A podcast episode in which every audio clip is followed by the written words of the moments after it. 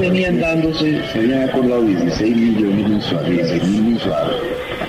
Este, por distribución de, del doctor, y no y Figueroa Chacín. Es decir, aparte de eso, nos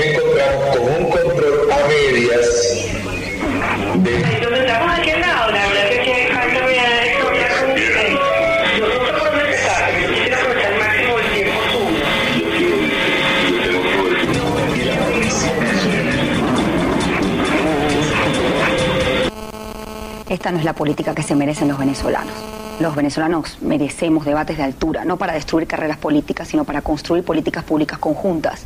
Este tipo de prácticas, independientemente de la posición política o de la conducta reprobable de alguno de los que protagonizan estas grabaciones, vulnera el derecho a la vida privada de las personas.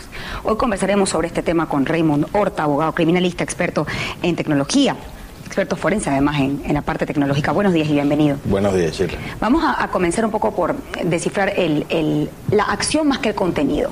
Uno se pregunta si estas grabaciones de encuentros privados personales eh, caen en la ilegalidad o la inmoralidad. Desde el punto de vista constitucional son absolutamente ilegales. Existe una normativa, particularmente en nuestra constitución actual, que limita y que prohíbe la, grabación, el espionaje de todo lo que son nuestras comunicaciones privadas. Entendiendo comunicación, las comunicaciones que se hagan vía eh, tele, es decir, a distancia o incluso las que son en persona. Y incluso existe en este artículo de la Constitución, que es el 48, la obligación del Estado de proteger a todos y cada uno de los ciudadanos en lo que a su privacidad se refiere y eso también está desarrollado en otras normas de derechos humanos y dentro de la misma Constitución. Ahora, ahora, si uno habla no de la acción, sino del contenido, uno quiere, eh, digamos, o que quiera difundir o hacer público, ya sea por interés, la justificación sea interés público bien común, una inmoralidad a través de una ilegalidad, ¿eso pudiese presentarse como una prueba en, en algún tribunal? Mm, eh, La pregunta se la hago si la intención eh, de este tipo de grabaciones es política o jurídica en cuanto a la función que eso pudiese, o a lo que pudiese desempeñar dentro de un tribunal. Bien, Ser una prueba, por ejemplo. En el año 1991 apareció en Gaceta Oficial una ley de protección a la privacidad de las comunicaciones que sentó unos antecedentes bien importantes sobre la legalidad de las pruebas de este tipo y establece unas excepciones dentro o en las cuales el Estado, a través de un órgano judicial, en este caso sería el juez, desde aquella época se podían grabar conversaciones que tuvieran que ver con corrupción.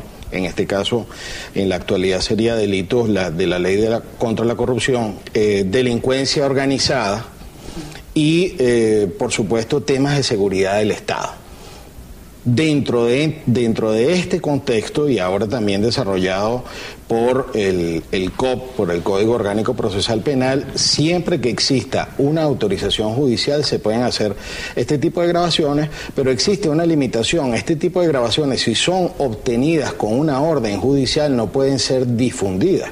En esta misma ley de privacidad de las comunicaciones existe la prohibición expresa y hay un delito especial tipificado para la difusión de este tipo de material que a su vez, eh, si es considerado ilegal, pues se estarían cometiendo dos delitos, es decir, la grabación y la difusión. En el caso de que la difusión haya sido cometida después de que esto había sido obtenido judicialmente, entonces se estaría cometiendo un solo delito y ya se verían qué Ahora. otros delitos por haber obtenido esta información de parte ¿Qué de los órganos de investigación. si eh, en esa grabación se comprueba eh, la comisión de algún delito y eso además se difunde?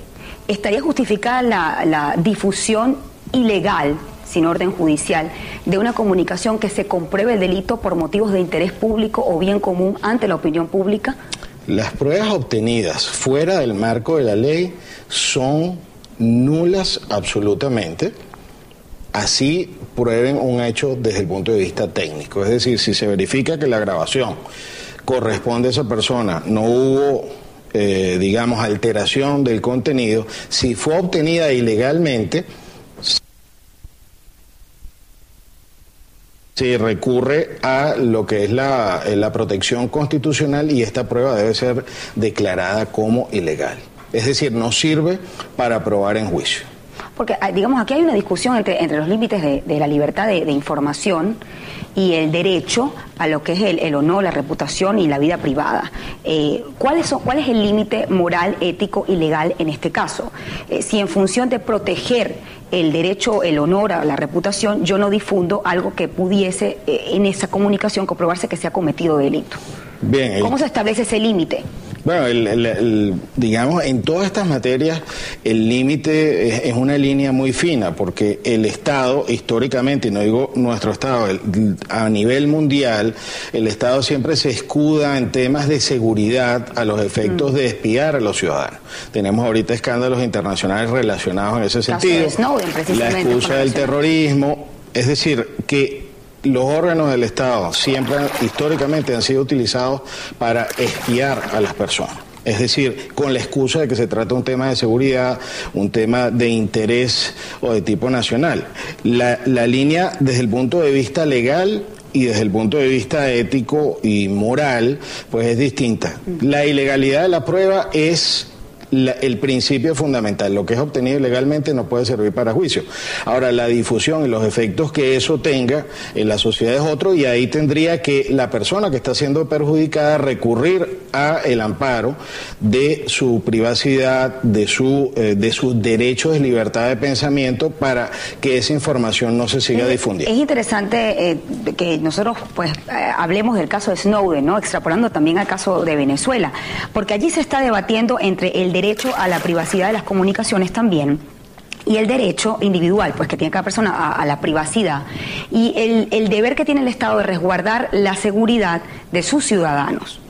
Entonces la pregunta es que estaría justificado constitucionalmente, extrapolando este caso a, Venezuela, de grabar a personas que se consideren pudiesen eh, ser incómodas o la presunción de que pudiese cometer algún tipo de delito, ¿estaría justificado grabar a estas personas por la seguridad del Estado? El, el tema está en la justificación. Es posible que se solicite la autorización judicial para la intervención. Uh -huh. Pero tiene pero, que estar aprobada para pero poder hacer tiene que estar aprobada, es decir, siempre tiene que haber un control de legalidad previo. Esto no puede venir por una orden presidencial como lo fue en el caso de Nixon, el caso de Watergate. Mm. Y ya sabemos qué consecuencias tuvo eso. Es decir, que este es un tema eh, que siempre el, el, tema de la privacidad va a estar colidiendo con otra norma constitucional, que es el tema de la seguridad del uh -huh. Estado.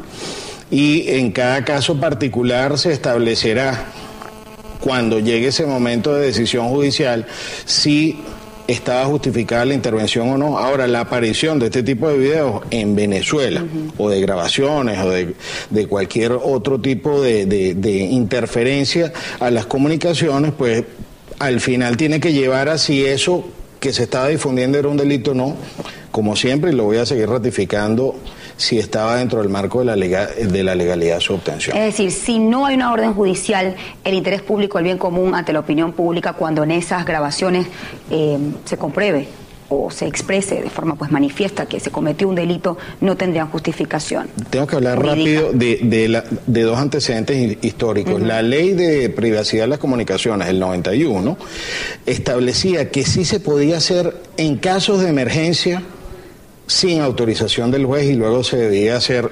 Eh, debería ser justificada, pero luego en el año 98 apareció la ley de inteligencia y contrainteligencia, que fue, es la, la, ley más corta que hemos tenido en la historia de Venezuela, en la que se autorizaba lo mismo, es decir, hacer grabaciones sin la intervención de los órganos judiciales, pero eso iba contra la norma constitucional de que toda grabación o intervención tenía que ser bueno, autorizada. Aquí la pregunta es, eh, realmente sin autorización judicial, el fin es jurídico, político, ¿ah? ¿eh? Eso es lo que, lo que cabría pues preguntarse. Yo lo he traído aquí en otras oportunidades para hablar desde el punto de vista también técnico, pero para ver, por ejemplo, si hay algún tipo de intervención en las redes sociales eh, o en las cuentas personales, en la privacidad o, quizás pues en lo que son eh, los, los, medios telefónicos, pero nunca lo, lo, había traído para hablar qué tipo de tecnología se está empleando para poder, digamos, grabar encuentros personales privados. En Venezuela existe un instrumento legal que protege las comunicaciones privadas entre dos más personas. Se trata de la ley sobre protección a la privacidad de las comunicaciones, la cual establece que será castigado con prisión de 3 a 5 años. El que de manera arbitraria, clandestina o fraudulenta grabe una comunicación entre dos o más personas quien revele mediante cualquier medio de información el contenido de alguna comunicación grabada de manera clandestina, quien sin estar autorizado instale aparatos o instrumentos para grabar comunicaciones de otras personas, quien forje o altere el contenido de alguna comunicación privada y quien perturbe la tranquilidad de otra persona, causando angustia, incertidumbre, temor o terror con información obtenida de manera arbitraria, clandestina o fraudulenta. Divulgación pública de comunicaciones privadas, el tema que estamos tocando el día de hoy aquí en Soluciones. Le preguntaba la parte técnica, ¿qué tipo de tecnología se estaría eh, empleando? Si pudiésemos un poco desglosar los videos presentados que presentamos al principio, que se han presentado a la opinión pública eh, durante este tiempo, ¿qué tipo de tecnología se está empleando aquí en Venezuela para este objetivo? Vamos a hablar de probabilidades, por supuesto. Existe la posibilidad de que dos personas, por lo menos en este momento, yo puedo estar grabando esta conversación. Es legal grabar mis propias conversaciones o las conversaciones en las que yo estoy participando. Pero tengo que participárselo al otro también. Bueno, digamos, yo la puedo tener para consumo personal, pero no es ilegal grabar mis propias comunicaciones. Ok, claro eso. Podemos hablar, estar hablando en algunos casos de, o sea, de personas que hayan participado en esas reuniones y que alguna persona haya tenido uno de los micrófonos. Pueden existir micrófonos ocultos en una habitación que pueden estar cableados o no, pueden transmitir a sitios cercanos o, con la nueva tecnología, pues bastante lejos de lo que es el sitio de grabación y una tecnología que es la que puede haberse utilizado en el caso de la diputada María Corina, que son micrófonos láser. Estos son dispositivos que estando fuera de la habitación, apuntando hacia un vidrio de la habitación que se quiere grabar, se obtiene el sonido de lo que está ocurriendo adentro. Esto es una tecnología que se puede fabricar, eh, digamos, hay kits para hacerlo, lo puede hacer hasta un estudiante, pero existen equipos de alta tecnología que están fabricados pues para el espionaje, que pueden estar alrededor de los 35 mil, 50 mil dólares. Ahora, fíjese, es un alto precio y me habla de tecnología avanzada. ¿Quién pudiese tener acceso a eso? No puede ser el ciudadano común de este tipo de tecnología el Estado, el Estado puede contar con esa tecnología fácilmente por los recursos. otra persona que tenga también recursos para eso. Pero por supuesto. Pero ahí, la pregunta es que se puede emplear este tipo de tecnología sin una orden judicial. No. ¿Y adquirir este tipo de tecnología sin una orden judicial? Eh, ¿Es libre la adquisición? No, no, el portar este tipo de equipo puede ser considerado, dependiendo del caso, delito. Lo que sí puede hacer el ciudadano, y tiene derecho a hacerlo, es a protegerse de esta tecnología, que es un tema bien interesante. Ahí le iba a preguntar, ¿cómo ser eh, menos vulnerable? Por supuesto, esto no aplica al ciudadano común, pero sí a aquellas personas que son personalidades, caso de periodistas, de políticos, eh, de lado y lado, ¿ah? porque aquí estamos criticando y la protección debe ser para todo, independientemente que la conducta, lo que se diga en la grabación, no lo compartamos. Eso es muy importante, pero sí todos tenemos el mismo derecho de ser protegidos nuestra comunicación privada. La pregunta es cómo protegernos, cómo ser menos vulnerable. Bien, en el caso, este que es lo que tiene angustiado la gente de este tipo de micrófonos láser? Se pueden colocar eh, sonidos dirigidos hacia las ventanas es una de las soluciones eh, posibles. Eh, por supuesto, seguridad número uno, no hablar en sitios que tengan ventanas que den hacia el exterior, porque este el rayo láser puede ser apuntado inclusive desde kilómetros eh, afuera de lo que es la habitación que se está grabando. Mm. recomendación uno, sitios cerrados y, por supuesto, si se presume que estamos en presencia de una habitación que puede tener micrófono, pues hay que hacer un barrido de protección. Hay equipos que se activan para anular estas transmisiones en caso de que sean micrófonos ocultos, pero incluso este, un motorcito de pecera colocado en un vidrio que se presuma que puede tener un micrófono láser, pues eso va a interferir con la comunicación. O sea, hay soluciones caseras para eso. Ahora, este, incluso ¿ese micrófono láser solamente penetra y graba en un cuarto cerrado o puede eh, abarcar un área, por ejemplo, de toda una casa? No, se apunta por Lo general, no, lo que se va a escuchar es el ruido del ambiente donde se está dirigiendo el láser, es decir, a la ventana, al, al ambiente donde está apuntado el rayo láser.